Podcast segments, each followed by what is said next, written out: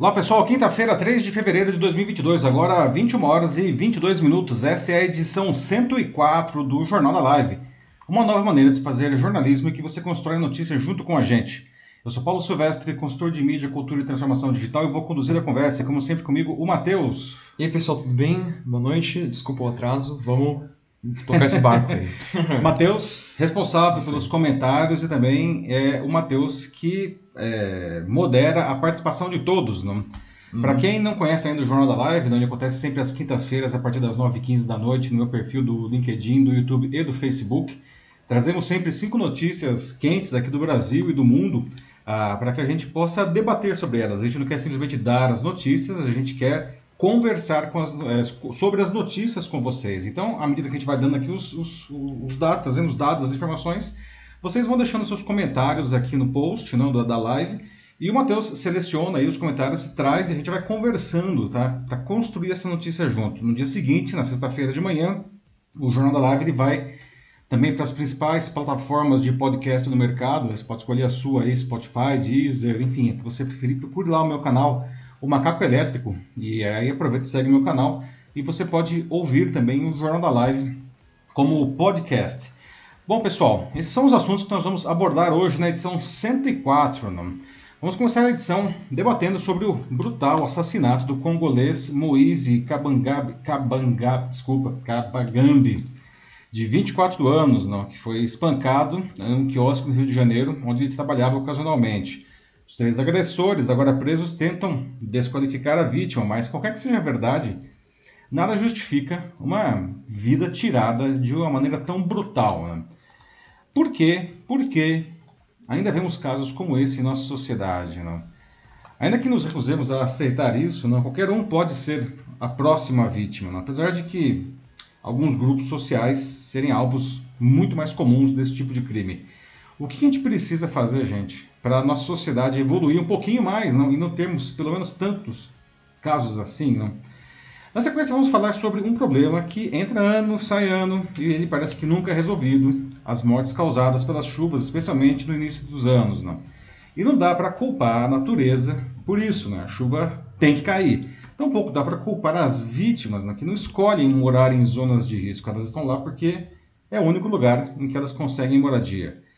Com tantas tecnologias disponíveis, o problema poderia ser pelo menos minimizado se houvesse um melhor planejamento urbano e investimentos onde se fossem necessários. Então, por que isso não acontece? No nosso terceiro tema, vamos abordar a proibição da Graphic Novel Mouse no estado americano do Tennessee.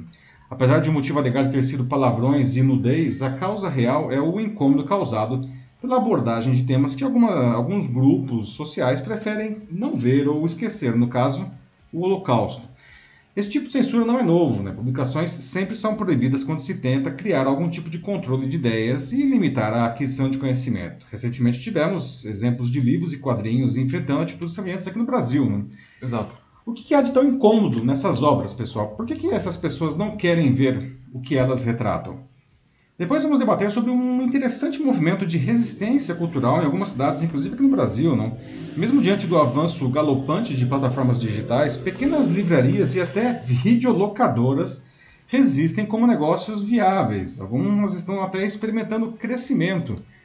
E o segredo desse sucesso improvável não, está na experiência do cliente. Não? Seus proprietários conhecem seu público e criam eventos culturais e oferecem um atendimento diferenciado como forma de contrapor aos algoritmos que massificam o que o público deve ver ou comprar nessas plataformas online. Alguém aqui compra em estabelecimentos como esses? Né? Quais as vantagens e as desvantagens de cada modelo? E como sempre, encerrando a edição, a nossa notícia bizarra de hoje, não? Estamos acostumados a enfrentar as fake news, as infames notícias falsas em nosso cotidiano. Né? Elas tentam enganar a população para que enfim, grupos de poder atinjam seus objetivos, principalmente objetivos políticos, não. E a maioria acha que as fake news são uma coisa nova, não criada aí agora junto com as redes sociais. Mas olha só, elas existem há milhares de anos. E o Museu Britânico tentou mostrar agora que uma das suas mais famosas vítimas foi o imperador romano Nero, que entrou para a história como um depravado e por ter supostamente colocado fogo em Roma para tocar lira durante antes do fogo, não. Mas vejam só parece que tudo isso é mentira. Então, se o Nero, não, dois mil anos de mentira, sofreu com as fake news, como que a gente consegue se proteger das fake news hoje, pessoal? Bom, muito bem, então agora sim começando os debates da edição 104 do nosso Jornal da Live, não? E como já foi adiantado hoje, vamos começar a edição debatendo sobre o brutal assassinato do congolês Moise Kabagambi, de 24 anos, não? foi espancado em um quiosque no Rio de Janeiro, onde trabalhava ocasionalmente, não? que aconteceu no dia 24 agora. Infelizmente, no Brasil, a gente vive já há muitos anos uma crescente banalização da violência, não? A, que se ela, enfim, resultar numa morte brutal como essa, não, isso parece que não vai fazer diferença, exceto, claro, para a vítima e para a família dele. Não? E essa barbárie, ela se repete todos os dias em algum lugar, não. Só que na maioria dos casos a gente nem fica sabendo o que aconteceu, né? Quem foi que morreu, em que condições, né? Mas de tempos em tempos um nome aparece no noticiário que, enfim, pelo menos nos permite debater o problema na esperança de, quem sabe, não, a gente melhorar a nossa sociedade. Foi o caso do Moise, infelizmente, não. Qualquer que seja a verdade por trás da versão dos agressores, não, que agora tentam desqualificar a vítima, nada justifica não, uma violência tão desmedida. Não tem como justificar um negócio desse. Os três agora estão presos, não foram indiciados aí por homicídio duplamente qualificado, por impossibilitar a defesa da vítima e por usar um meio cruel. Por quê, pessoal? Por quê? Eu deixo algumas perguntas aqui enquanto eu trago mais informações. Por que, que a gente continua vendo casos como esse no Brasil? E como eu disse antes, ainda que a gente se recuse a aceitar, qualquer um, qualquer um de nós pode ser a próxima vítima, né? Apesar que, como a gente vai ver daqui a pouco, ex existem evidentemente alguns grupos aí que são muito mais propensos a se tornar vítimas desse tipo de violência, né? O que, que a gente precisa fazer para, enfim, evoluir a nossa sociedade, não? Para a gente minimizar esse problema, pelo menos, não? Aí está o Moise, não? É, ele e a família fugiram da violência étnica do país dele que é a República Democrática do Congo há 10 anos. Não? Ele e dois irmãos chegaram primeiro aqui no Brasil em 2011 e o resto da família chegou em 2014. Não? Bom, em um país que vive um estado de guerra civil permanente, não, no caso do Congo, não, assassinatos brutais e gratuitos são comuns. A família decidiu deixar o Congo em 2010 depois que vários parentes, inclusive a avó, foram mortos nesses conflitos étnicos. Não? O próprio pai do Moisés ele é dado como desaparecido no conflito. Por isso a família decidiu sair da sua terra natal. Né? Só que veja só, né, o Moisés acabou tendo o mesmo destino aqui. Né? O conflito étnico do Congo ele serve para disputas por terras e por recursos naturais da região né? e também para a indústria bélica. Grupos paramilitares costumam recrutar adolescentes e até crianças como soldados. Estima-se que o confronto já deixou mais de 50 mil mortos desde 1999. Nossa. Se bem que ele já na verdade, ele já existe há, há meio século, não, mas de 99 para cá as estatísticas contam 50 mil mortos. Não. Bom, os refugiados congoleses começaram a chegar aqui no Brasil não, em meados do ano 2000. Não, e nós, nós, o Brasil, nós somos escolhidos porque existe uma percepção internacional, inclusive lá na África, de que nós somos um país seguro, que aqui tem liberdade religiosa, não, onde, enfim, não há problema se você for uma minoria étnica, que é um lugar ótimo para você reconstruir a sua vida, não? mas infelizmente não é bem assim, não? infelizmente mesmo. Não? É um fato que a gente não tem um conflito né, declarado como no Congo, mas as nossas grandes cidades ostentam números de violência que rivalizam com países que vivem uma guerra civil de fato. Por exemplo, segundo o Atlas da Violência de 2021, né, recém-lançado aí no começo, no final do ano passado, entre 2009 e 2019, o Brasil registrou o assassinato de 333 mil pessoas de 15 a 29 anos. Assassinato. Isso dá um jovem morto no Brasil a cada 17 minutos. Né? Além disso, Moisés tinha várias características das vítimas, digamos, preferenciais dessa violência. Ele era negro, ele era pobre, ele era homem e ele era jovem. Não? E ainda tinha um agravante, né, que por ser estrangeiro, ele, ele era vítima de xenofobia. Né. Bom, o Moisés ele trabalhava no quiosque Tropicália, no Rio de Janeiro, e como outros profissionais informais, ele era pago por dia. Ele teria ido lá no dia 24 para cobrar dois dias trabalhados. Né. E a polícia agora tenta descobrir o que teria motivado o início daquelas agressões. Né. Moisés foi morto por três homens que o agrediram com pedaços de madeira, inclusive um taco de beisebol. Né. E a autópsia concluiu que ele morreu de traumatismo no tórax. os três estão presos agora, não? E um deles disse à polícia que ele queria bater no Moisés, mas ele não tinha intenção de matar. Né? Veja só, não? Claro. Como se isso justificasse de alguma maneira aquilo, não? Aí, se vocês procurarem pelo vídeo, justamente que tem, assim, que apareceu já inclusive na televisão, é, você vê que tá bem longe, assim, de ter sido algo acidental. Não, não, não evidentemente não foi acidental. Eles, eles sabiam exatamente o que estavam fazendo, não? Eles mobilizaram o Moisés, inclusive, dá para ver que ele, enfim, ele não estava reagindo, ele estava mobilizado nos é, três, estava apanhando, não? Uhum. E depois, inclusive, quando ele parou de se mexer, não, aí eles tentaram até mesmo tentar uma reanimação, mas já era tarde demais, não? E agora a, a mãe dele, a Ivana lá, ela diz que ela não quer criar seus outros filhos aqui no Brasil, não? E aí, não? Muita gente está criticando ela por ela ter falado isso, porque não dá para generalizar o Brasil inteiro por conta daquele caso, daqueles três assassinos. Evidentemente que não dá para generalizar. Mas é, o fato é que aquilo lá foi o Brasil que ela sentiu no coração dela, não? E é duro, não? Porque você vê assim, você foge de um conflito étnico do seu país para um país que você considera seguro e o seu filho morre do mesmo jeito, não? É, como criticar uma fala dessa, não? É, o fato é, ok, não, nós não somos evidentemente um país de assassinos, não? Mas infelizmente nós temos assassinos entre nós e uma sociedade cada vez mais belicosa, e onde a vida vale cada vez menos, não? E onde a, enfim, a violência é, é uma ferramenta de fato, não, para resolver qualquer coisa no dia a dia, não? De maneira totalmente desmedida. Por que, que a gente vê isso, pessoal, na nossa sociedade? Gostaria agora de ouvir vocês, não? Ah, como que a gente pode fazer, não? Onde que está esse problema? O que, que a gente pode fazer para, enfim, minimizar isso daí, não? Melhorar a nossa sociedade para que casos assim, eu não vou dizer que eles sejam extintos, né? Erradicados, que seria ótimo, mas que pelo menos seja, tenha muito menos, não? O que, que vocês acham, pessoal? Bom, vamos abrir a conversa de hoje. Começando aqui pelo Aloísio Costa no LinkedIn. Ele defende a lei e devido processo legal para todos aqueles que andarem à margem da lei. É, no entanto, quando imagens falam bem mais do que qualquer depoimento, aí ele diz que entende que a lei ela precisa ser aprimorada e cuidadosamente para encurtar o tempo entre processo e sentença, como foi aqui com o caso do Muiz. Pois é, Luísa, não? você traz um ponto que é bem importante, não? a questão da lei, não, da qualidade, digamos assim, não sei se posso dizer isso, da lei, e da aplicação da lei. Não? Ah, alguns juristas, advogados dizem que, na verdade, o Brasil, é, o problema do Brasil não é falta de leis, não. o Brasil teria até leis demais em alguns casos. O problema é que as leis, não, é, ou elas não são é, cumpridas, ou elas são distorcidas, não, ah, para, enfim, ah, proteger os, os, acusados, principalmente se esses acusados forem poderosos, não.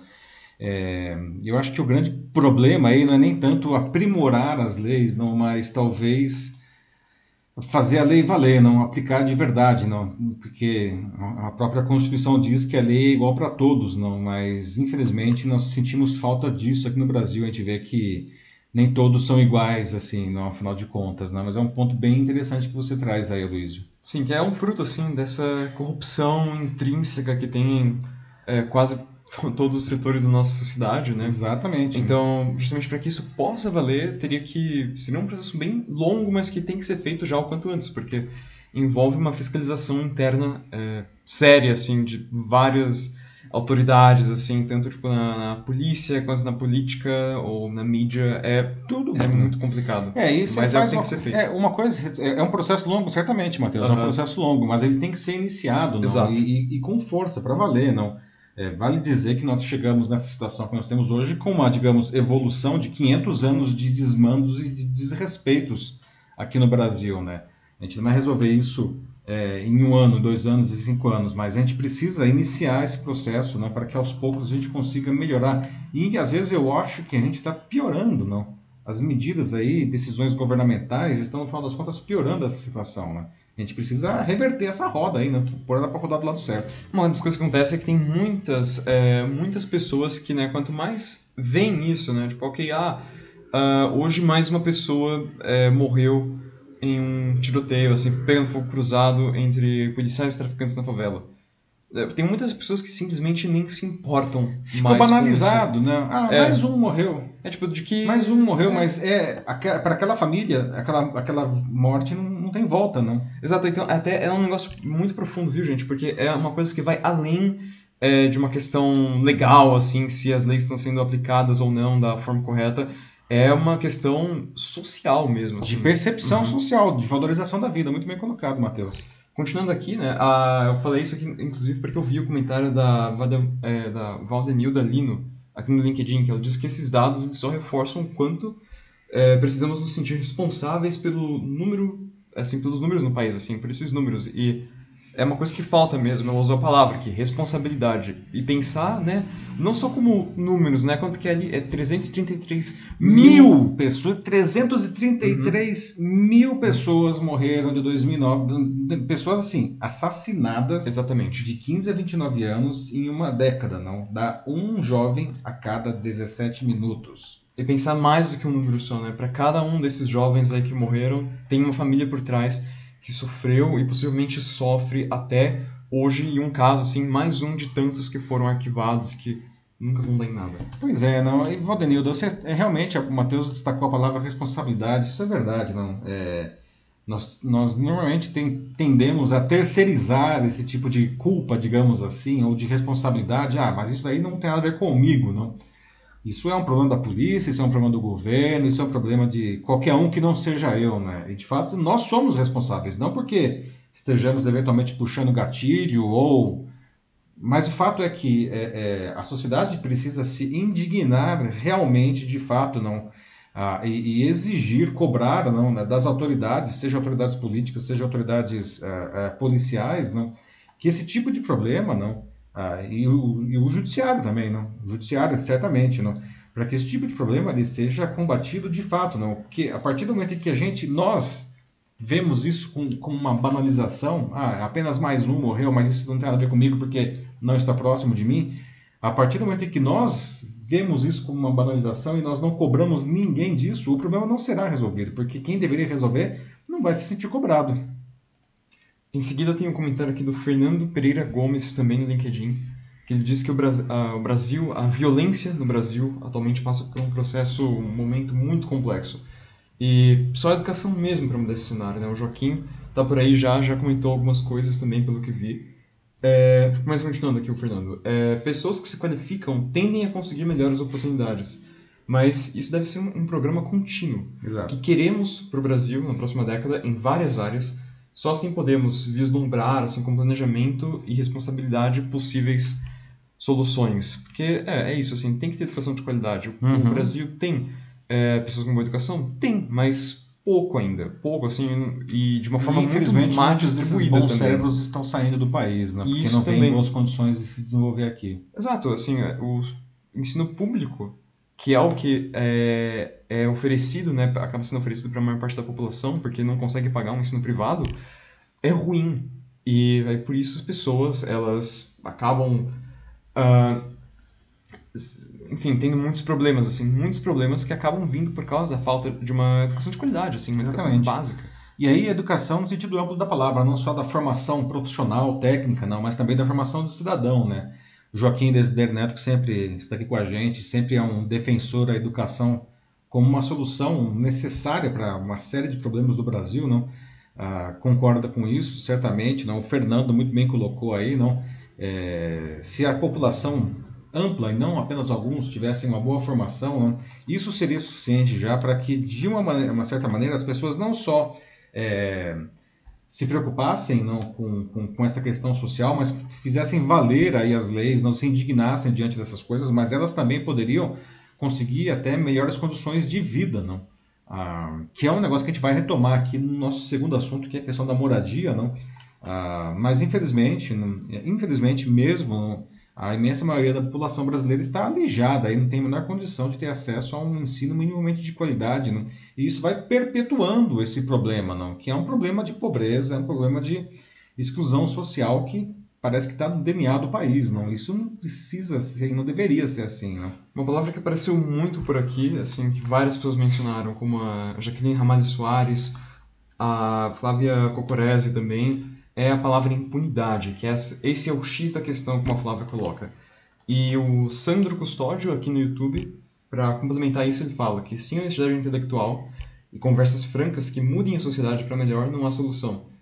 E ele diz ainda por cima que também acha que se tornou é, um tanto pessimista nesse sentido. E, é, assim, é, é bem isso, assim, as pessoas, muitas vezes, elas não, elas não falam, mas não só não falam, mas elas também deixam passar, mais uma vez, a banalização, né? Nesse caso mesmo aqui do Muiz, no momento da agressão, lá no, no quiosque, no quiosque né? tinham outros Tinha outras clientes, pessoas lá, tinham não, pessoas estavam ali. vendo aquilo e ninguém tentou interromper. O que estava acontecendo Ninguém ali, fez né? absolutamente nada, assim, ninguém nem mesmo é, pediu por socorro, ou, ou ainda mais, né, de ter tentado tirar os caras dali, né, os agressores, tudo bem que eles estavam com um taco, mas assim, se vários se juntassem ali, poderiam segurar o sujeito, Ou mas... pelo menos gritar, Aham. tá matando o sujeito, sei lá, alguma coisa assim, não foi feito nada realmente, Nada. né? Aquela coisa, ah, se tá apanhando, deve merecer, não sei porquê, mas deve merecer. Nada, assim, é um negócio completamente ah, bizarro, assim, e, e profundamente perturbador, né? Uma pessoa ali sendo espancada brutalmente até a morte, como se fosse um animal selvagem, e as pessoas ali. É muita vivendo. indiferença, não, é muita Aham. indiferença. É Esse é o outro lado da, da, da- dessa, dessa banalização, né? Como Sandra, a Jaqueline e a Flávia mencionaram aí, não? A partir do momento que existe essa impunidade do tipo, ah, posso fazer o que eu quiser que nada vai acontecer comigo, não? Ah, isso provoca essa sensação de impotência, não? E de pessimismo, como o Sandro trouxe, não? E aliado a isso daí, essa sensação de que esse problema não é meu, não? É, e é um problema seu, né? Como eu falei, hoje você está assistindo isso na televisão, nunca se sabe quando isso vai bater na sua porta, ou eventualmente quando isso vai, enfim, é, atingir você, né? Não que você necessariamente vá ser espancado até a morte, mas é, a questão, por exemplo, de você ser assaltado, não? É, né? um comentário que quero voltar rapidamente Uhum. é do Aloysio Costa, que ele colocou aqui. Fala sobre uma questão também muito importante, né? Que fala sobre essa... Justamente, né? A lei, ela não é, é implementada da forma correta, né? Como a gente até estava discutindo aqui até Uhum. agora. E o Aloysio, ele aqui entrou no assunto da milícia que existe na- nas polícias. Ele fala assim, Bem lembrado, Luiz. Entre esses 33 mil, acho que aqui se referiu ao número de mortos, mas na verdade é É, 333 mil, Luiz, é pior ainda. é bem pior. Ele continua. Há fatos de abusos, mas não são todos, né? Ele fala então da, da milícia fortemente armada e, teoricamente também, como ele coloca aqui, sustentada por instituições, não enquanto seu CNPJ, mas na pessoa de seus titulares, ligados a roubo a, a bancos, tráfico de drogas, entre outros. É, pois é, Luiz traz uma outra lembrança, não, e de fato, não querendo generalizar não, a, a instituição, longe disso, mas a questão da milícia, não, que nasce dentro das polícias é, nos diferentes estados, não, é um problema grave, não, é, e- e isso tá, quem, quem, quem quer entender o Brasil atual precisa entender a formação desses grupos, não, que surgiram, aliás, com uma contraposição aos, ao- aos traficantes, não, que, que por sua vez também surgiram na época da ditadura militar, não como uma, uma força inicialmente política, quem Comando Vermelho, quem é do Rio de Janeiro, ah, conhece essa história bem, não? Ah, mas o fato é que tudo isso daí não gera um caldo de insegurança, de impunidade de problemas, não? Que acabam definindo, ah, infelizmente, a vida nas grandes cidades brasileiras e aí a gente vê esses números absurdos, não? 333 mil mortos de pessoas mortas, não, né? Assassinados entre 15 e 29 anos de uma década, né? Pois é. É, outra coisa que o Aloysio, ele cita também um pouco antes em outro comentário, é que ele fala também, né, não só da impunidade que as pessoas é, têm, né, tipo, que elas simplesmente deixam passar, assim, esses acontecimentos, mas também é, sobre como muitos não querem se comprometer, assim, porque existe toda, assim, para qualquer coisa que acontece, um- sempre uma relativização dos fatos, né, da, das verdades que se apresentam todo mundo tem uma versão diferente, que é uma coisa assim bem fruto da polarização que a gente está vivendo ainda aqui no nosso país. E também se complementa muito bem com o comentário da Ana Luz Souza Machado, em que ela fala é, também sobre essa falta de comprometimento das pessoas. E é justamente porque, em meio a esse mundo é, polarizado, parece que né, não importa o que você diga, ah, mesmo que seja alguma coisa que, sabe, ela seja ah, um tanto correta, né, até vista bem pelo senso comum, sempre vai ter alguém que vai querer bater em você. E as pessoas, elas têm medo disso. Então as pessoas escolhem não se comprometer, não fazer nada, ainda mais se não tiver, como a Ana fala aqui, benefício algum para ela assim fazer fazer isso. Tipo, pois é. Uhum. A Louisiana, né? Aliás, eu vou pegar esse último comentário da Ana. É, as pessoas não se comprometem porque elas não veem benefício nisso, né? ou até nesse ambiente hiperpolarizado que a gente vive, não. Se você se posicionar, às vezes se posicionar em favor da vida, é, você vai ser espancado virtualmente, não? Dizer, ah, mas é bandido, tem que mais é que morrer, não. Quanta gente, quantas vezes a gente não ouve isso o tempo inteiro, não? É, ao que consta, o Moisés não era bandido, muito pelo contrário, estava longe disso. Ele tinha, inclusive, lá cobrar dois dias de trabalho no local onde ele foi morto, não. É, mas é, é, aquilo que a gente estava falando agora há pouco, um monte de pessoas em volta ali assistindo aquela cena. Se não conhece essa pessoa, mas se está apanhando deve merecer, se está apanhando deve ser bandido, e se, deve, se é bandido deve morrer, né? Ah, e aí, resgatando de novo esse último comentário da Ana, eu não vejo benefício nisso, portanto eu não estou dizendo que Ana disse isso, mas enfim, as pessoas dizem que se elas não veem benefício, elas não se posicionam, isso daí é uma visão bastante limitada da realidade, não? porque, de novo, é, é, ao não se posicionar, não, você está perpetuando e você está ampliando esse ciclo de, de violência que mais cedo ou mais tarde vai chegar até você, nem que seja como um assalto. E aí depois você vai falar que tem mais aqui morrer, bate, isso aqui. Uhum. E aí esse negócio vai se retroalimentando e, e, a gente nunca sai dessa situação maluca, não? É, é uma visão, assim, bem, bem preto e branca, assim, da, das coisas, né? Sobre como tudo funciona. E até mesmo, eu diria, um pouco niilista, assim, né? Esse Sim, negócio de você exatamente. não se importar com nada, assim, é, é extremamente deprimente, né, pra, bem, bem Como se as pessoas aqui. pudessem viver numa bolha, elas tentam, algumas tentam viver numa bolha Muitas, de perfeição, uh...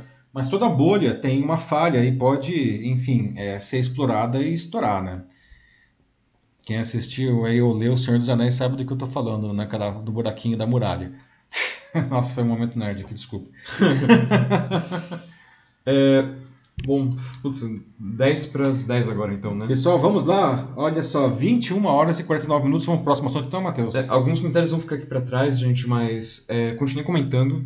Vão falando, assim, tipo, vão gerando debate. Conversem entre vocês mesmos também, se respondam aí. Sim, tipo, sim. Fiquem à vontade e depois também a gente lê, assim, todos os que escaparam. A gente vai, assim, e responde vocês. Exatamente. Aham. Uhum. É, pessoal, lembrando né, que é, o nosso objetivo aqui é conversar com vocês, a gente não quer simplesmente ficar dando notícias, certo? É, infelizmente, não, ou felizmente, nesse caso, um, um, assunto como esse que tem muito debate, a gente não consegue ler é, é, todos os comentários na hora, tá? Mas depois, não, é, nos próximos dias, eu leio efetivamente todos os comentários, eu quero saber o que, que vocês pensam, tá?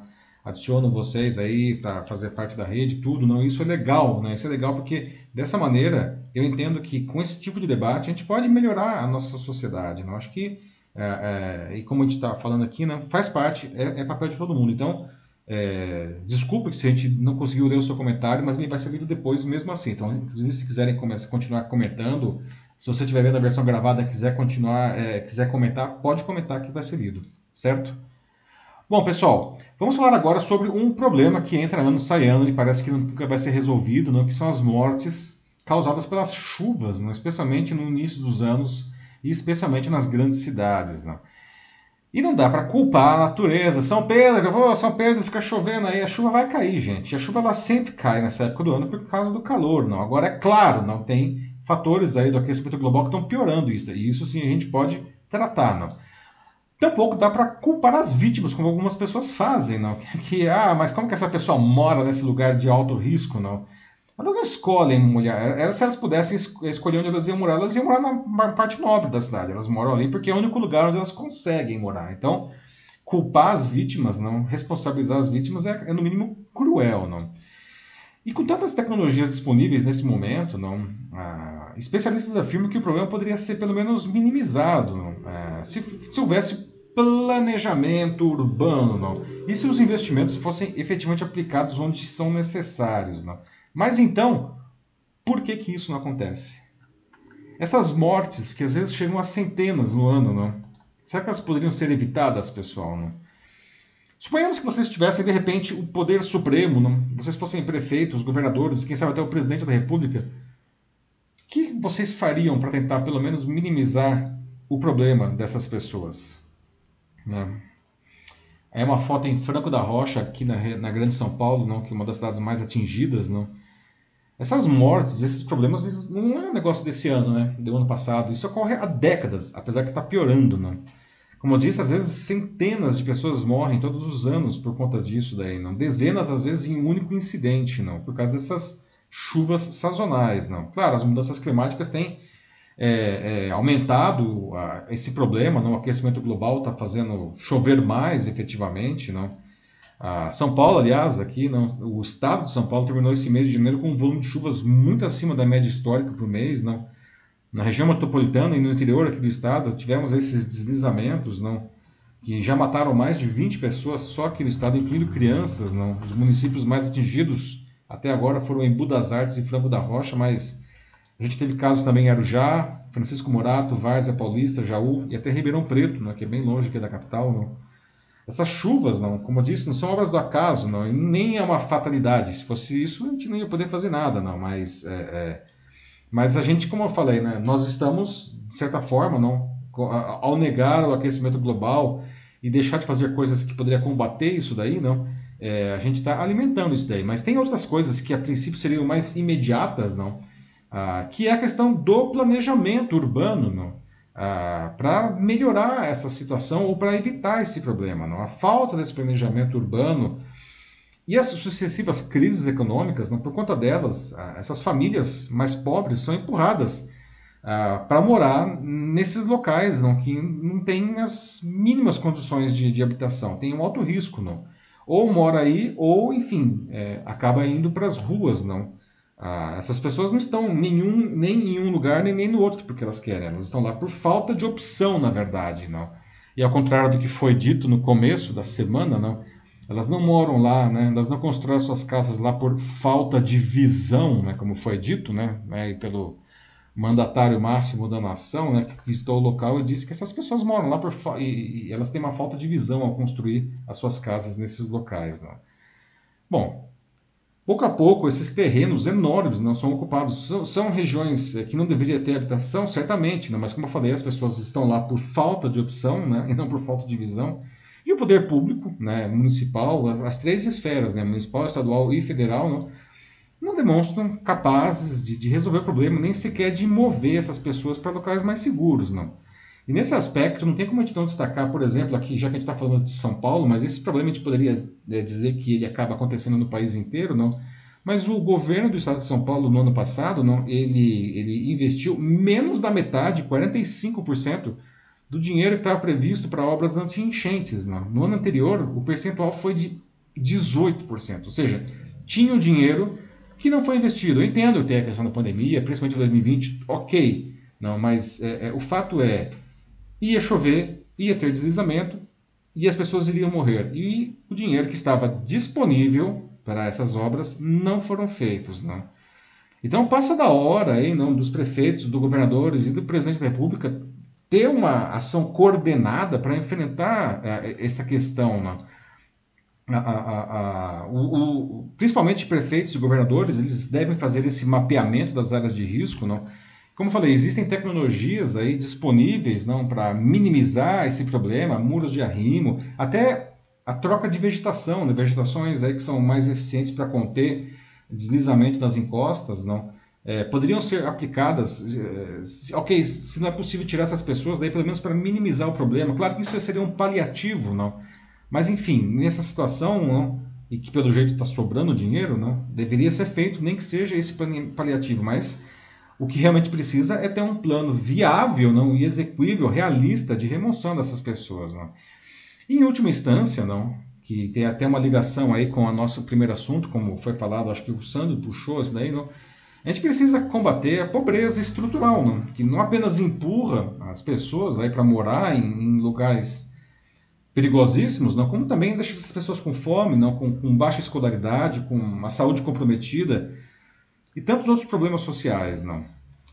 Aliás, né, é, a gente costuma ver, não, a, a, maioria de nós aqui, pelo menos que deve estar nos assistindo, a gente costuma ver esses locais assim só quando acontece um desastre e a gente vê na televisão, pessoal. Alguém aqui já esteve em uma região dessa para ver como que é? Eu já estive. Hum. Dá para culpar essas pessoas, então, pelo que está acontecendo com elas, pessoal? Não? Essas mortes não deveriam ter sido evitadas? Não? O que, que nós podemos fazer, então? Né? Por que, que os governantes não fazem não, alguma coisa, então, para resolver essa situação aí? Matheus, o que o pessoal diz aí?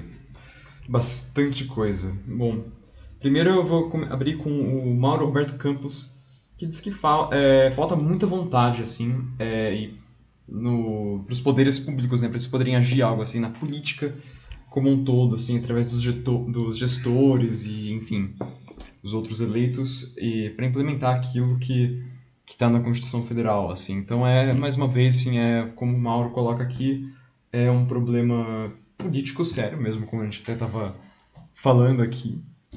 E assim, é... nossa, isso, isso é, é foda mesmo.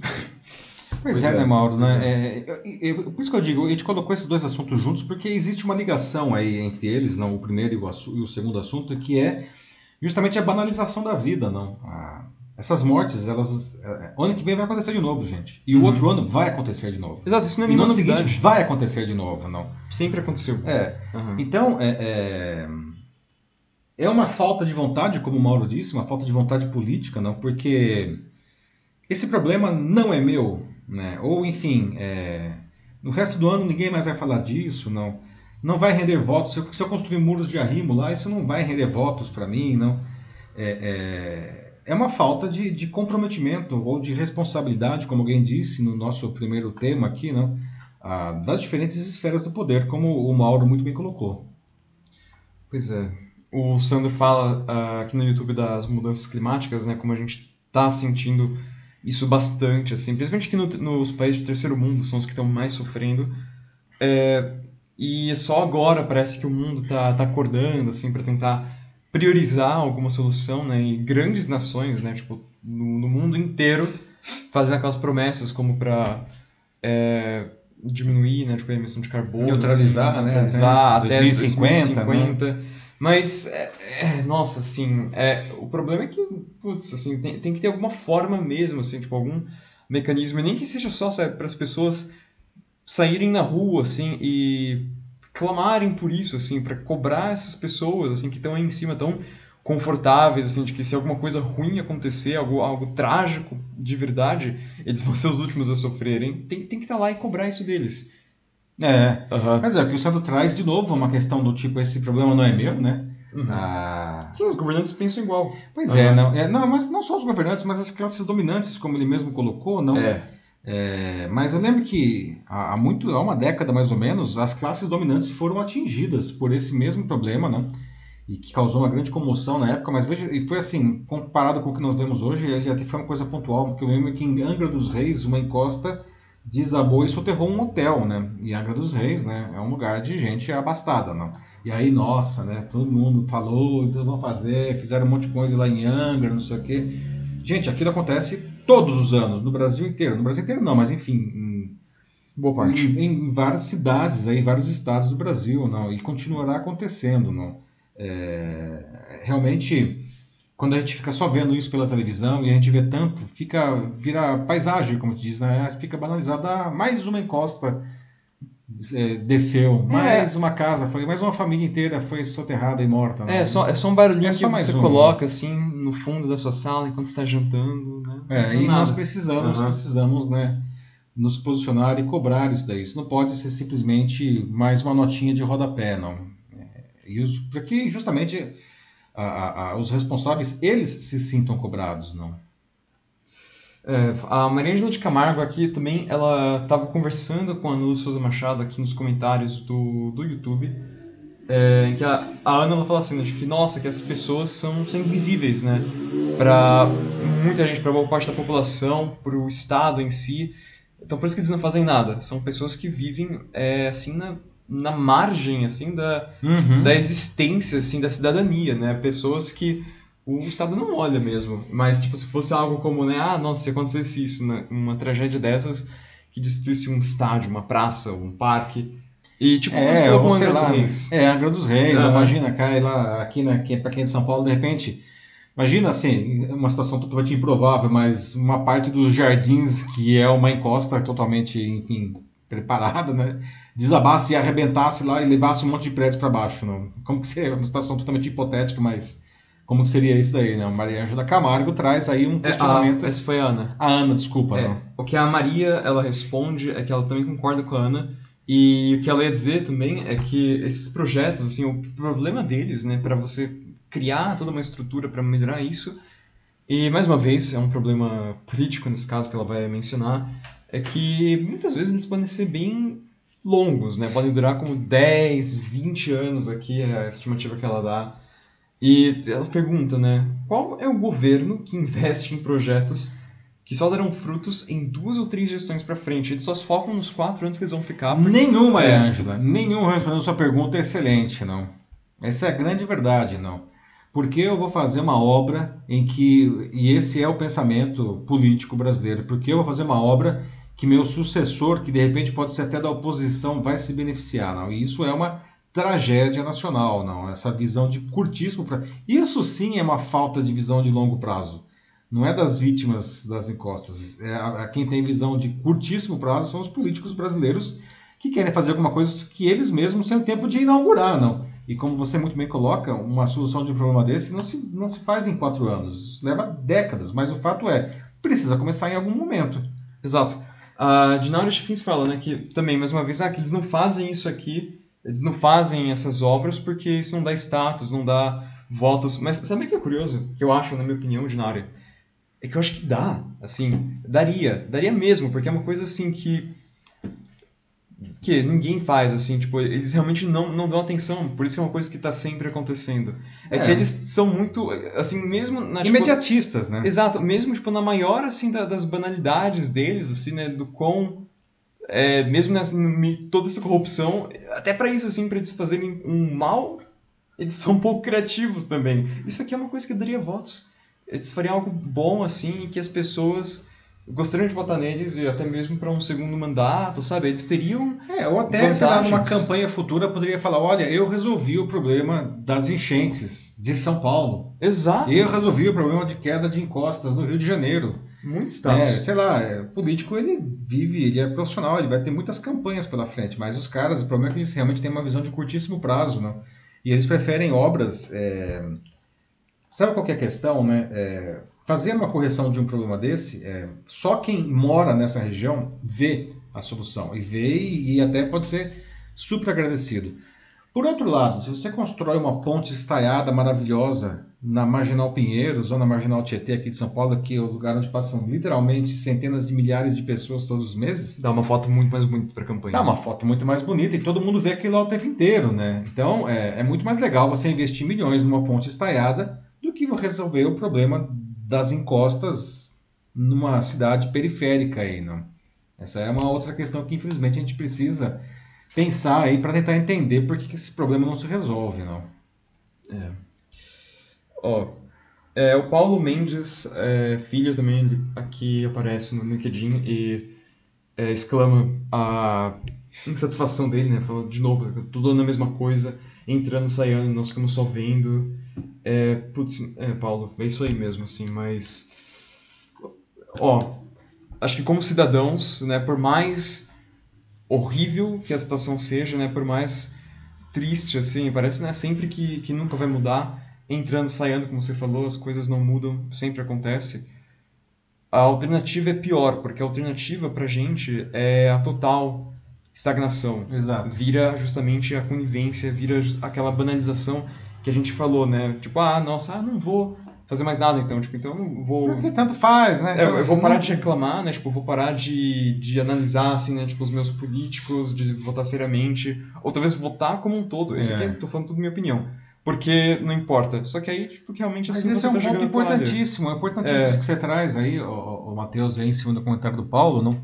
É, nós não podemos nos calar, a gente precisa se indignar. Né? É, a nossa indignação por si só vai resolver o problema? Não. Mas se nós estivermos eh, continuamente indignados e cobrando das autoridades a solução, alguma coisa eventualmente vai acontecer. E vale lembrar, como você muito bem falou, Matheus, a gente precisa analisar os políticos que a gente tem, né? Temos uhum. eleição aí esse ano, eleição aí né, é uma, gigantesca. Vamos eleger aí governadores de estado, deputados estaduais, não, deputados um federais, presidente. senadores e o presidente da República, uhum. não. Então, é, que tal a gente começar a olhar, nós termos uma visão de longo prazo, não? E como é, eu sei que às vezes é difícil escolher candidato, às vezes não você olha assim e fala, meu Deus, vou votar em quem, não? Não tem ninguém assim. Mas enfim, é, a gente precisa é, escrutinar é, esses candidatos para escolher aqueles que realmente trazem propostas, não aquilo que nós é, que falam só o que a gente quer ouvir, mas aqueles que tragam propostas que sejam realistas, que sejam execuíveis, não? É, às vezes um cara vem aí e fala um monte de coisa que eu vou, vou, vou inverter o eixo da Terra plana e vai ficar tudo certo, não? É, e as pessoas acham que isso é legal e votam nele, mas isso jamais vai acontecer mesmo porque a Terra não é plana. É, é melhor do que isso é você olhar um candidato que, que faz propostas que sejam realistas e que, e que aquilo possa ser feito, né? E escolher esse candidato, não? Não se deixar seduzir aí pelo canto da sereia, né? Uhum. E outra, muitas vezes, né, como é normal aqui, é, você vai eleger aquele cara que talvez você queria, que você acha super legal, ele chega lá, mas aí não é o que você, o que você pensa que é, ou talvez ele faz muito menos do que você espera, ou até faz um monte de coisas que são. É, que aí você percebe, não? Uma vez eleito, é. não aparece a pessoa que realmente é, não. É. Né? Desaparece lá aquela, aquela figura, aquele personagem Sim. candidato, né? Sim, mas o que eu ia falar, né, continuando, é que uh, mesmo quando isso acontece, você não pode parar, porque assim isso acontece tudo bem, mas aí é um trabalho contínuo. Tudo bem, não deu certo como você planejava, mas aí tem uma outra eleição. E você tenta de novo, é. de novo, e vai indo de pouquinho em pouquinho. Porque mesmo com todo mal que tem, acaba sendo algum bom. E nisso aí, assim, a gente vai criando mudança, que mudança realmente não é uma coisa que é assim na hora, não né? é então, rápido, a gente, como a Maria Ângela falou antes, não? É, então por isso, tipo, até mesmo nisso, assim, em eleições, a gente também tem que ter essa visão para frente. De longo prazo, né? De longo prazo. visão uhum. de longo prazo, exatamente, não. Mas é, gente, é isso aí, é uma questão de resiliência mesmo, força para continuar lutando. E perseverança e inteligência. Exato. Matheus, vamos para o nosso próximo assunto, vamos lá. aqui, ó, 10 e, 10 e 9 já aqui no Jornal da Live, não? Vamos que A conversa está ótima, não, pessoal? Obrigado aí pela participação, mas nós temos que seguir adiante, temos mais três assuntos super interessantes. Não, nosso terceiro tema, a gente vai abordar a proibição da graphic novel Mouse no estado americano do Tennessee, não? E apesar do motivo alegado ter sido palavrões e nudez, né, a causa real é o incômodo causado pela abordagem de temas que alguns grupos sociais não preferem não ver ou preferem esquecer, no caso do mouse especificamente, é o Holocausto. Né? Esse tipo de censura não é novo. Né? Publicações é, é, sempre são proibidas não? É, quando se tenta criar algum tipo de controle de ideias e limitar a aquisição de conhecimento. E alguns livros que já foram obras-primas do conhecimento humano não? É, já passaram por isso. Né? Recentemente tivemos exemplos de livros e quadrinhos enfrentando atitudes semelhantes aqui no Brasil, não? Aliás, eu já queria perguntar assim, alguém aqui leu Mouse nessa graphic novel? Eu recomendo, gente, é sensacional. Aliás, é a primeira graphic novel a ganhar o, o, o prêmio Pulitzer, né? Ah, que é, para quem não conhece, é o, é o, prêmio máximo aí do, do, do enfim, de, do jornalismo, de obras literárias, não? Aliás, o Matheus trouxe aqui, Matheus, tem, nós temos aqui o mouse, olha só, mostra aí, Matheus. Ó, oh, para quem quer ver aqui, olha só, na prática, jornalismo na prática, é. Aqui o mouse. O autor mesmo. aí é o, é o Art Spiegelman. Art Spiegelman, exatamente. Né? Essa é a linda capa. Sensacional, gente. Recomendo fortemente. Não? Uhum. Aliás, é, por conta disso daí, tá vendendo muito mouse. Né? Sim, justamente essa mensagem aí. Né? É, tá, na Amazon ele teve um pico de vendas agora esses dias. É. Então, é, por que, que essas obras incomodam tanta gente, pessoal? Né? O que, que tem aí dentro que, que as pessoas não, não, querem, não querem ver? Não? Bom, aí o Mouse, não, a, a, a, esse distrito escolar do Tennessee votou pela proibição da, dessa graphic novel que, que, retrata o Holocausto, não? Como diz, por linguagem imprópria, não? E por uma ilustração de uma mulher nua, se bem que era uma ratazana nua, mas deixa para lá, não? E aí o autor, o autor que é o Art Spiegelman, que venceu o Pulitzer em 1992, não, com esse livro aí, não? Conta a história dos pais dele, não, que eram judeus vivendo na Polônia é, nos anos 1940, na guerra, na Segunda Guerra Mundial, não? E o retrata entrevistando seu pai sobre a sua experiência como sobrevivente do Holocausto. Não? E na obra, os judeus são retratados como ratos, os alemães são gatos, não? e os americanos, né, os soldados americanos que aparecem depois, são os cachorros. Não? O Spigman disse, inclusive, agora, para uma entrevista na CNBC, que ele estava perplexo com essa discussão do, de, de, de, e essa decisão aí da, do Tennessee, né, chamou a decisão, inclusive, de Orwelliana, fazendo uma referência ao, ao livro 1984 do George Orwell. Não? O Museu do Holocausto dos Estados Unidos declarou que o mouse desempenhou um papel até hoje vital na educação sobre o Holocausto para jovens, não? E uhum. que abre aspas, ele pode inspirar os estudantes a pensar criticamente acerca do passado e sobre seu papel e sua responsabilidade hoje, fecha, fecha aspas. E, de novo, né? A gente está falando tanto, tanto agora nas, nos dois primeiros temas da nossa responsabilidade pelo que acontece hoje, não? Então veja só, essa proibição ocorre no momento em que autoridades conservadoras americanas tentam cada vez mais limitar ah, o tipo de obras às quais as crianças, enfim, são expostas, né? E que incomoda, incluindo aí a, questões ligadas ao racismo estruturais e questões de gênero e questões ligadas ao LGBTQIA+, né? E essa censura não é de hoje, né, pessoal? Não, não mesmo. É, como não mencionar aí, talvez o pessoal se lembre aí do colégio, né, da, o Index Librorum Prohibitorum, lembra disso? Uma, li, uma lista não, de publicações proibidas pela Igreja Católica, né, que os católicos não poderiam ler. Não? Primeira versão do Index, 1559, não. A versão, última versão, você fala, ah, é coisa da Idade Média. Não, a última versão foi 1948, não. O Index só foi abolido pela Igreja Católica em 1966. Né? Não faz nem 100 anos isso daí, né? É, ou ainda não, como não falar também dos alemães não coletando e queimando em praça pública livros que os nazistas tinham banido na época do Hitler, né? Em 2019 foi feita uma votação curiosa um dos livros censurados, que são os livros mais influentes da história, né, entre os censurados. Não.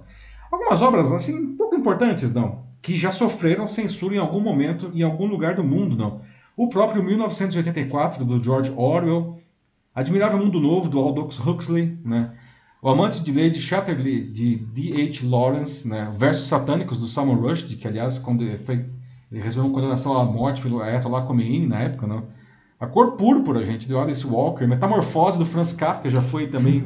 É, até o Ulisses, do James Joyce, James Joyce já foi é, censurado. E no final das contas, nessa eleição de 2019, a obra vencedora como a obra influente entre as censuradas foi, acredite se quiser, A Origem das Espécies, do Charles claro. Darwin, né? que nas suas bases né, da evolução dos seres vivos. Foi uma obra super censurada na época. Né? No Brasil, a gente teve casos assim também, não? É, como quando o livro Meninos Sem Pátria, do Luiz Pontel, foi retirado da lista de leitura do Colégio Santo Agostinho, no Rio de Janeiro, ah, em 2018, se não me engano, porque era um livro né, da coleção Vagalume, um livro de literatura é, é, é adolescente, não? Porque o livro, ele, é, é, ele, ele passava, tinha como fundo a ditadura militar, e aí os pais da escola achavam um absurdo os filhos lerem um livro que tinha como fundo a ditadura militar, não. No ano passado mesmo, agora a gente teve uma baita polêmica aqui no Brasil em torno do personagem John Kent, que é o filho do Clark Kent, o super-homem, não? que assumiu ser bissexual aí na, na, numa história em quadrinho, não? gerou um, uma polêmica enorme, não? Ah, e ainda não podemos esquecer que em 2019 o então prefeito do Rio de Janeiro, Marcelo Crivella, pediu para a Bienal do Livro, na época, não, que recolhesse todos os exemplares da graphic novel Vingadores da Cruzada das Crianças, que trazia justamente uma cena de dois personagens masculinos se beijando. Não? E a Bienal não recolheu coisíssima nenhuma. Não? Pessoal, vamos lá. Então, alguém aí, né, o que, que vocês acham disso tudo? Alguém aqui já leu Mouse? Gostaria de ler? Não? Por que, que essas obras incomodam tanto, gente? Sério, 1984, a origem das espécies, não? Como assim, não? Por que, que algumas pessoas não querem ver essa, o que essas obras retratam, não? E aí, Matheus, o que o pessoal diz aí? Começo aqui por um comentário no YouTube, dessa vez, da Maria Angela de Camargo, em que ela pergunta assim, se alguém lembra da coleção dos Primeiros Passos, de um livro assim, especificamente dessa Sim, coleção. é de ouro, né? Aham. Uhum. E ela fala que especificamente do O que é etnocentrismo, que foi lançado nos anos 80. Ela diz que releu há poucos dias atrás e achou ótimo. E é uma razão possível para tanta negação. É, ela acredita que é assim porque foi publicado em uma época assim que, nossa, uh, a gente nem achava, né, que o brasileiro era tão racista já, mas teve toda uma negação já. Uhum. É, pois é, não. Coleção Primeiros Passos da Ed Ouro, não, não ser sincero, não sei se ainda existe, não. Uh, mas livros maravilhosos e aí a Maria Ângela aí resgatando né, o que é etnocentrismo de 1980, não, muito bom. Exato. É, depois a Nando Souza Machado disse que ela já leu o Menino Sem Pátria, na série Vagalume. Ah, olha só que legal. Uhum. E Gostou, né? É, assim, ela diz que incomoda porque instiga as pessoas a pensarem, questionar. Ah, pois é. E hoje, né, pensar é uma coisa que para muita gente é uma coisa que só de você tentar fazer isso, nossa, dói a cabeça, assim, parece que você vai ter uma enxaqueca, você vai morrer, porque você tem que é, pensar mais do que isso, coisa. né? Ana, você foi aí uhum. cirúrgica, não? Pensar é perigoso, né, Ana? Porque as pessoas, elas, quando elas pensam, não? Quando elas exercitam aí a massa encefálica, não? elas se tornam pessoas menos manipuláveis, não? E os grupos de poder adoram pessoas. Isso não é de direita, de esquerda, né? Todos os lados, todas as cores e todos os sabores, não? Adoram. Eles adoram é. pessoas que sejam manipuláveis, porque dessa maneira eles se perpetuam no poder, não? Então Sim. você foi aí, você falou a palavra-chave, não? Essas obras fazem as pessoas pensarem, não? É, ela mesmo pergunta, né? Quem que é um povo que pensa? Pois é, pois é. Estamos com muita lenha, assim, de direita ou esquerda é isso. Por isso, na próxima vez que vocês caírem num debate, assim, grupo de família, né? E alguém fala, ah, mas isso, dá o cara da direita é isso, o cara da esquerda é aquilo. Não, gente, isso é. daí, assim, a questão uhum. é quem está no poder e é um governo. Não é questão de ser direita ou esquerda, é questão de ser uma pessoa autoritária. Uhum. Grupos autoritários não gostam de pessoas que pensam, né? Porque eles querem justamente que se manter no poder e como eles não têm muito a oferecer mesmo, quanto mais, desculpa aqui é o linguajar, mas quanto mais burro o povo, melhor, né? Porque quem lê, né? É, pensa, né? E aí não vai se, não vai se intimidar aí, não. É, com, com, as bravatas aí, né? É, ao pensar você existe, diz a Dinaura Chefinho. É Muito bem, Dinaura, ao pensar. Uhum. Penso logo existo, né? Exatamente. É, né? um, um bom exemplo de um governante que não tinha muito a oferecer na história, mas que ficou justamente por quase que pura bravata até a morte dele, aí vocês querem saber, é, foi Benito Mussolini, na Itália. Nossa senhora, boa Excelente lembrança, exemplo. Né? Excelente exemplo, não sei se uhum. você sabe, mas inclusive o Benito Mussolini, não, ele, o Hitler ele ascendeu aí no final dos, nos anos 30, não, na, na Alemanha nazista, não, mas ele se inspirou francamente no Mussolini, não. É, tudo bem que depois o Mussolini comia na mão do Hitler quando teve a guerra, não, mas o Benito Mussolini, que foi o criador do fascismo, não, ele foi uma inspiração para o Hitler, né, que o Mussolini ficou desde os anos 20 na Itália, não. É, era um ditador e era um maluco, né? E veja só, não sei se você sabe, né? O Benito Mussolini ele acabou sendo preso pelos próprios italianos, né? Quando uma hora deu um basta, chega daquilo, né? E acabou sendo é, é, assassinado não, e pendurado junto com a mulher dele pelos pés em praça pública lá em Milão. Ficou um tempão pendurado lá, o pessoal cuspindo nele e tudo. É, porque no final, depois de muitos, muitos anos, né, ele no poder, só aí que o caiu a ficha pro povo italiano, eles se revoltaram e, enfim. É, né? É uma teve um destino aí, não é? É, absolutamente. No final das contas, né? O Mussolini acabou virando um fantoche do Hitler no final ali, não? E, e aí os italianos que já estavam de saco cheio ficaram, enfim, muito além disso. É, já estava há quantos anos já, mais ou menos? Tipo, mais de 20 anos, né? É, aí ele ficou mais de 20 anos no poder. Acho que ele assumiu em 1922, se eu não me engano, não, e morreu em 44, então ele ficou 22 anos no poder. Assim. Exato, mais de 20 anos aí engolindo aquela bobagem assim, da grande Itália, né? O novo Império Romano. né? Pois é. é. O Aloysio Costa diz que o pensar é a única condição de estar vivo. E por pensamento, é, aqui nasce, é quando nascem todos os conflitos. É. Uhum. Pois é, Aloysio, não. E, gente, não, é, como está fazendo falta pensar não, no mundo, né? No Brasil também, mas no mundo, não. A gente está vendo aí um momento de tantas coisas malucas no mundo, né? É, a gente poderia estar numa situação muito melhor se realmente as pessoas exercitassem esse, esse dom divino que todos nós recebemos, não? De pensar por conta própria, não? De exercitar o nosso senso crítico, de não ser feito de, não se permitir ser feito de trouxa tão facilmente, não? Uhum. por isso, sim, sempre que vocês verem alguma coisa que, que não parece certa para vocês ou algo realmente não parece encaixar, desconfiem e questionem também não tenham medo, assim, confrontem, assim, ou primeiro busquem entender, eu acho, é. analisem a situação, e aí depois que vocês tiverem certeza do que está rolando... Mesmo que a pessoa é. que disse aquilo seja uma pessoa que você goste, que você admire, ninguém é infalível nesse mundo, tá? É, todo mundo erra, eu também erro, o Matheus erra, todo mundo erra, né? os governantes também erram. É, então, mesmo que você goste da pessoa, questione, né? Exato, não importa quem seja mesmo, assim, ninguém nunca tem uma carta branca, assim, para basicamente implementar um no absolutismo, assim, seja em uma simples conversa, assim, entre amigos ou em todo um estado. É. Sempre tem que lembrar disso. Uhum. Vamos lá próximo? Vamos pro próximo assunto agora aqui, deixa eu ver, 10 horas e 21 minutos, pessoal. Vamos agora debater sobre um interessante movimento de resistência cultural, não? De algumas cidades no mundo inteiro e aqui no Brasil, inclusive, não? Mesmo diante do avanço galopante aí das plataformas digitais, do e-commerce, não? Do streaming, pequenas livrarias e até videolocadoras resistem como negócios viáveis. Não? Alguns, inclusive, estão crescendo, que é um negócio totalmente improvável, não? inexplicável para muita gente. Não? E o segredo desse sucesso improvável está na experiência do cliente desses lugares. Não? Os proprietários conhecem o seu público, não? criam eventos culturais, sabem do que essas pessoas gostam, tratam bem, oferecem um atendimento que realmente é diferenciado, como uma forma, aliás, de se contrapor aos algoritmos das plataformas digitais que, que fazem o contrário, não massificam o que o público deve ver ou o que eles devem comprar. Admito que os algoritmos nos conhecem incrivelmente bem, não? mas no final das contas existe uma massificação aí nas plataformas. Não? Então, é, alguém aqui, eu gostaria de saber, deixar essas perguntas, já que alguém aqui é, compra nesses estabelecimentos, não, é, pequenas livrarias de bairro, alguém aqui ainda aluga DVD, não vou nem falar VHS, não. Mas a gente vai falar aqui de um estabelecimento que, acredite se quiser, ainda aluga VHS. Acredite se quiser, acredite se quiser. Né?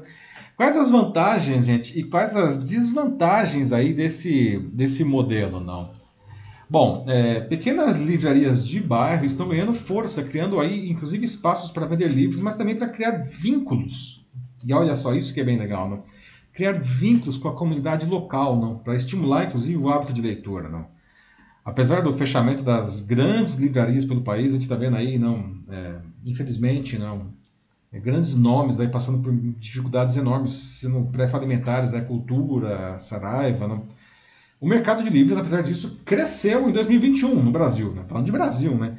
No primeiro semestre do ano passado foram vendidos 28 milhões de livros, um aumento de 48,5% em relação a 2020, não. Mesmo com o, com o surgimento de novas pequenas livrarias, há um grande desafio para o setor, que é a concorrência justamente do online, né? que são a Amazon da vida, não. E entenda que não tem nada contra a Amazon, muito pelo contrário, mas é uma concorrência, né, tipo Davi e Golias, assim, né? Só que veja só, né, contrariando a tendência do digital, muitas dessas pequenas livrarias nem investem no e-commerce escolhem ser uma livraria exclusivamente física, pequena, eles não querem crescer, eles entendem que é aquilo, eles têm uma, quase como uma missão, não? E eles fazem aquilo lá. No máximo, eles fazem talvez pequenas entregas na própria região ou pelos correios, com pedidos que às vezes chegam pelo, pelo WhatsApp, até pelo Instagram. Não? E é uma escolha estratégica desse pessoal, né? porque eles entendem, e eu acho que eles entendem corretamente, que não, não há sentido em concorrer, sei lá, com a Amazon né? Se, se, eles entrarem na seara da Amazon, estão ferrados. Então eles têm que se posicionar de um jeito em um lugar que a Amazon não chega. Né? Então, nesses negócios, inclusive, os donos, não, que normalmente estão ali, não, são negócios pequenos, esse dono ele tem um papel crucial para fidelizar os leitores, até para gerar novos leitores, não? Inclusive entre as crianças, com, com contação de histórias e tudo mais. Não? Por isso, é realmente muito comum a criação de eventos culturais, não? Ah, e assim, as pessoas que trabalham nesses lugares, eles conhecem os clientes, não? Conhecem, assim, às vezes pelo nome até, não? Ah, sem falar que eles conhecem muito bem o que eles vendem, não? É, eles conhecem as obras, eles são capazes de fazer indicações, assim, bem pessoais, não? Ah, e é mais ou menos o que acontece com as videolocadoras, essas ainda mais raras hoje em dia, né? São Paulo, aliás, tem uma que se tornou referência dessa resistência, que é a Video Connection, que fica na, na galeria do edifício Copan, aqui no centro. Não? Ah, e, embora o aluguel de DVDs não seja uma prática tão antiga, né? a Netflix, 10 anos atrás, não era um serviço de entrega de DVD pelo correio. Não. Esse, o videolocador é um negócio que praticamente morreu. Né? A Video Connection né, é uma exceção, realmente. Ela é comandada pelo, pelo Paulo, Paulo Sérgio Batista Pereira, que é esse que vocês veem aí na imagem, não tem 65 anos. O Paulo que chegou a ter várias lojas e, e, espaços de locação de vídeo e empresas, não. Agora, enfim, é, é, enfim, ele tem só a Video Connection lá, não, que ele aluga mais ou menos 300, 300 títulos por mês, não, um negócio que antes ele fazia por dia, não. Mas enfim, tá lá se segurando, não. O espaço é dele, ele fala que só por isso que ele consegue manter, também não tem que pagar aluguel, não. Ah, mas veja só, né, como um negócio de nicho que se tornou, não ah, como que o cara faz para fazer frente à Netflix, por exemplo? Ele, sobrevive graças justamente aos aficionados, aos amantes do cinema. Né? Uh, então, veja só, né? se antes nos tempos da Blockbuster, né? uh, os filmes que faziam sucesso, que as pessoas se estapeavam para conseguir os grandes sucessos, lançamentos, né? agora o que, que faz sucesso lá com o Paulo são justamente produções de arte, produções clássicas, não, é, são filmes que você justamente não encontram nessas plataformas digitais, não.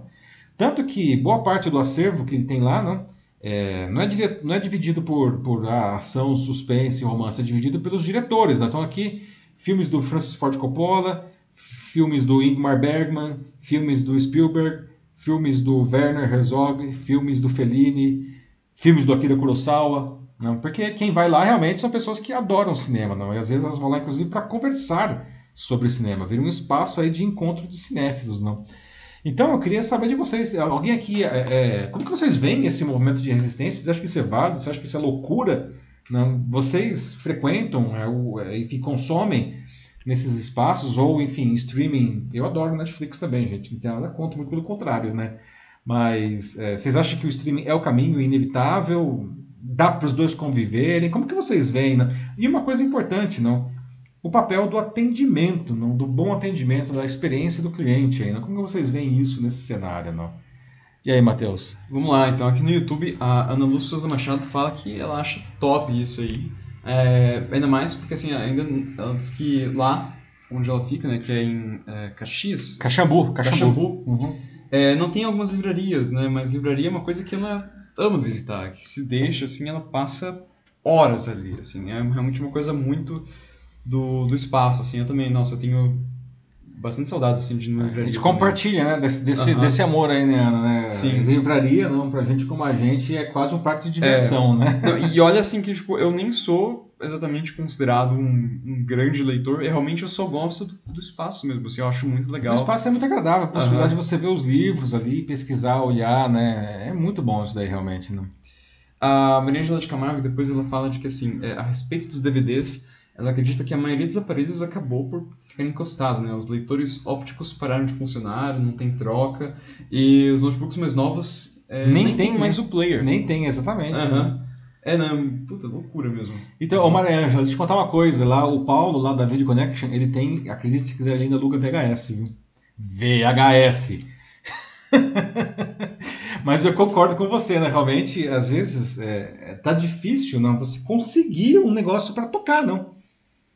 Onde que eu vou tocar esses filmes? Né? Meus CDs de música, meus DVDs, não? Tá difícil, às vezes está começando a ficar realmente muito difícil de você encontrar players, não? tocadores aí, no aparelho. é. Uh, depois tem o Aloysio Costa aqui também no YouTube, que fala que as livrarias precisam ser um ponto de encontro, com um ótimo café, bons títulos também, populares e clássicos. Passar a tarde numa livraria é tão bom quanto passar a tarde em é, Itapuã, ele disse. Nossa, boa referência aí. Não? boa, boa. Luísio, né? Isso. Legal, Luísio. Né? De fato, né? eu lembro que é, há uns 15 anos eu estava no, no escritório da, da Livraria Cultura, lá no Conjunto Nacional, né? eu estava conversando com o Fábio Harris, isso faz 15 anos, né? que é um dos irmãos donos da família, dono, que é dono da, da cultura, e ele já falava, tem aquela loja enorme né, no, no térreo da Livraria Cultura, ele falava, o que vou fazer com aquela loja de não sei quantos mil metros quadrados lá, né? É, tanto que aquela loja, foi, além de ser livraria, ela se transformou. Tem o teatro lá, o Teatro Eva Hertz, não tem o café super agradável, enfim. Né, as livrarias, né, e, infelizmente a cultura passando por uma grande dificuldade, mas isso é uma outra história dos motivos, não. Eu lamento profundamente, não. Mas é, é, as livrarias, como o Aloysio falou, né, ela tem que se transformar num espaço que vai muito além da venda de livros, não? um espaço de encontro. De, como o Paulo faz aí na, na, na Video Connection, é um espaço de encontro de pessoas que amam aquilo. Não? É uma boa maneira de permanecer é, atuando. Não? É, é isso aí. Bom, é... Vamos pro próximo assunto? Vamos lá. Vamos lá, atenção pessoal, agora 10h31, hoje a conversa se estendeu, mas agora vamos pro nosso último assunto, a nossa notícia bizarra que não pode faltar aí, não, Ana Lúcia que está nos assistindo e sempre gosta aí da notícia bizarra, veja só essa, pega aí Ana, olha só, estamos ainda tá acostumada a enfrentar fake news, né, as infames notícias falsas do nosso cotidiano, né, que fica tentando enganar a gente aí, não, principalmente para que alguns grupos, principalmente grupos políticos, não atinjam aí seus objetivos, não, e muita gente acha que fake news é um negócio novo, que surgiu aí com as redes sociais. E, bom, não é bem isso, tá? Fake news existe há milhares, milhares de anos, literalmente, tá? E o Museu Britânico agora tenta mostrar que uma das suas mais famosas vítimas, na, vítimas da fake news, foi o imperador romano Nero, que entrou para a história como um depravado que colocou fogo em Roma para tocar a sua lira né, diante do fogo, mas Vejam só, não? Os estudos mais recentes demonstram que isso era fake news. Não? O Nero foi vítima de fake news. Gente, dois mil anos. E o Nero lá, vítima de fake news. Como que a gente faz para se proteger da fake news se nem o Nero conseguiu fazer isso, não? Olha aí o Nero, não? uma ilustração dele, não? conhecido como imperador que tocou lira enquanto Roma queimava, não? um tirano que era cruel e implacável com a sua própria família, não?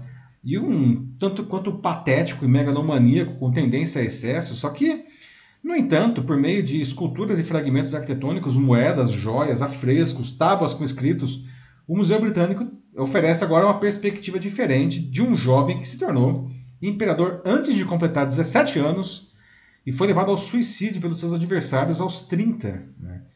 Bom, a lista de acusações contra Nero é longa e muita gente conhece, né? acusado de ter um relacionamento incestuoso com a mãe, não satisfeito, matou a mãe, não? assim como as suas duas primeiras esposas, não?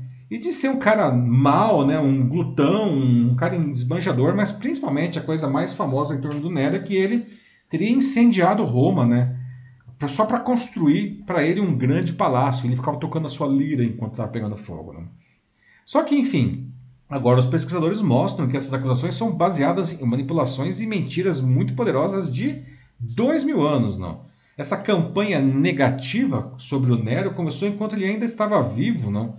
Quando integrantes da elite romana da época se sentiram ameaçados pelas reformas sociais do imperador e da sua promoção das classes mais baixas. Então, qualquer semelhança aí, não, com a realidade atual, né, não é mera coincidência, né? Na realidade, não veja só, não.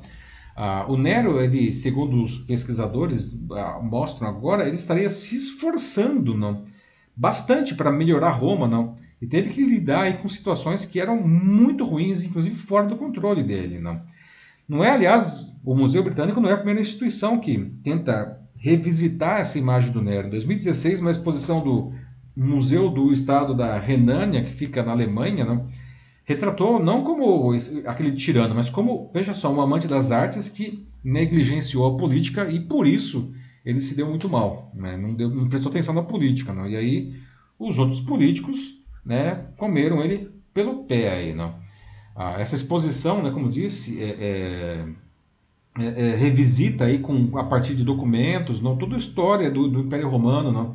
E aí, sobre o incêndio não, da, da de Roma, não, é, é, praticamente hoje é uma certeza de que foi um acidente e que o Nero nem estava em Roma. Veja só, não, quando assim, aconteceu o acidente, o incêndio. Não. Aliás, depois do incêndio, o Nero alimentou e abrigou os desabrigados, os romanos, não, e reconstruiu a cidade inteira. Não. Veja só, e o cara ficou como o cara que tacou fogo em Roma para tocar lira e fazer o palácio dele. Não. pois é, não. O, o, os pesquisadores contam que todas as fontes de informações sobre Nero eram, eram negativas, né? Ah, que, então é preciso, é importante recontextualizar não, ah, tudo, né? E comparar com Nero com os outros imperadores romanos que, que apesar de, assim, ele não era um santo, ele não era perfeito, não. Ah, mas os outros também não eram, não. E, e, os outros não ficaram com essa imagem. Você pode pegar o Júlio César, não, que o cara, enfim, não era exatamente buona gente, não. Mas o cara é considerado aí, né, o, o super general, não sei o quê, né. Pessoal, fake news durou dois mil anos, não. E olha que nem tinha rede social naquela época, não. Mas as pessoas até hoje acham que o Nero tacou fogo em Roma para construir o palácio e tocar a lira dele, não. Quando na verdade o cara nem estava lá, não. Como se proteger disso, pessoal? Né? Como que trazer, vamos trazer isso para nossa realidade, né? Qual é a situação, né? Como que a gente se protege das fake news? Matheus, o pessoal está comentando aí? Sim, aqui no YouTube, putz, a Ana Lúcia Souza Machado, inconformada, né? Falou, nossa, como assim que ele não pôs fogo em Roma. tipo, esse era o único motivo para se lembrar dele e agora a minha vida é uma completa mentira. Pois é, Ana, sinto lhe informar aí, né, mas aquilo que você aprendeu na escola lá era mentira, né? Desfiz aí uma ilusão é. da infância, foi mal. É, o Sandro fala até que, nossa, perdeu a graça lembrar dele agora, né? Putz, que... Pois é, né? O cara, uhum. agora o cara é só o imperador romano que reconstruiu a cidade e abrigou os pobres, não? Que coisa mais sem graça, né, Sandro? Nossa, é, aí depois eu, o Aloysio Costa coloca aqui, né? Só para descontrair, agora eu entendo a escolinha do professor Raimundo. Quando o pai do aluno disse que não foi seu filho que, to, que tacou fogo em Roma, mas que ele pagaria tudo para resolver o problema mesmo assim. boa, boa lembrança, escolinha do professor Raimundo. Alguns personagens lá, o Rolando Lero também poderia rolar aí um, um amado mestre aí nessa, nessa frase, nessa, nesse caso do, do Nera, hein, Luiz? Muito bom, muito bom. Gente, olha só que loucura, né? Não, e outra, como a Ana Luciosa coloca aqui, cá entre nós, essa fotinha aí dele, né? Coloca aí na, na tela. A fotinha do Nera aqui, olha só. É, ele era feiozinho também, né? Mas você sabe, uhum. Ana, tá valendo uma coisa que eu não mencionei aqui? Não, é... A, a, imagem do Nero, a própria imagem que ficou dele, né, é, essa daqui, não, aparentemente até a imagem dele é falsa. Né? O, o, o a, enfim, a história é sempre contada pelos vencedores, e no caso o Nero é um perdedor. Não? Uh, e eles apresentaram o Nero como um cara mais feio, mais gordo, mais, enfim, mais um monte de coisas assim que, na, na visão daquelas pessoas, iriam de alguma maneira denegrir a imagem dele, não. Ele não era essa imagem aqui, não. Ah, é, não é a imagem do Nero, não, ou pelo menos né, é uma coisa totalmente modificada para que na, na, concepção daquelas pessoas, não, é, isso pioraria, não, a, a, o legado dele, como ele seria lembrado, não. Olha só que que loucura, não. É, é, essa é meio feinha mesmo aqui, mas tudo bem. é, fazer o quê, né? Acho que não dá para ganhar todos. ah, é bom é. Eu acho que é isso aí. Então. Tá bom, gente, né? Então encerramos aqui, não. Cuidado com a fake news, né? Porque olha só, né? Se grudarem aí um negócio em você pode demorar dois mil anos para para que você seja é, é, é, reverenciado com um devido respeito. Não. Pessoal, é isso. Então, olha só, 10, agora 10 horas e 38 minutos ao vivo aqui no Jornal da Live. Obrigado pela participação ótima hoje, né, Matheus? Foi bem legal a conversa, né? Excelente mesmo. Aqui, muito, muito, muito legal. Bacana. Bastante gente participando aí. Muito uhum. obrigado pela conversa, né? Lembrando que o Jornal da Live isso acontece realmente com a participação de vocês. Então, chegamos agora 10 e 39 chegamos ao final da edição 104. A quinta-feira que vem estamos de volta a partir das 9h15 da noite. Espero todos vocês aqui com novos temas, né? Ótima sexta-feira para vocês, bom fim de semana e a gente se vê na quinta que vem. Um abraço, pessoal. Tchau, tchau. É isso aí, gente. Valeu. É, obrigado por tudo, sempre estarem aqui presentes, né? Isso não existiria sem a presença de vocês. E é isso aí, então. A gente se vê. É, tenham um bom fim de semana, se cuidem e até a próxima. Tchau, tchau.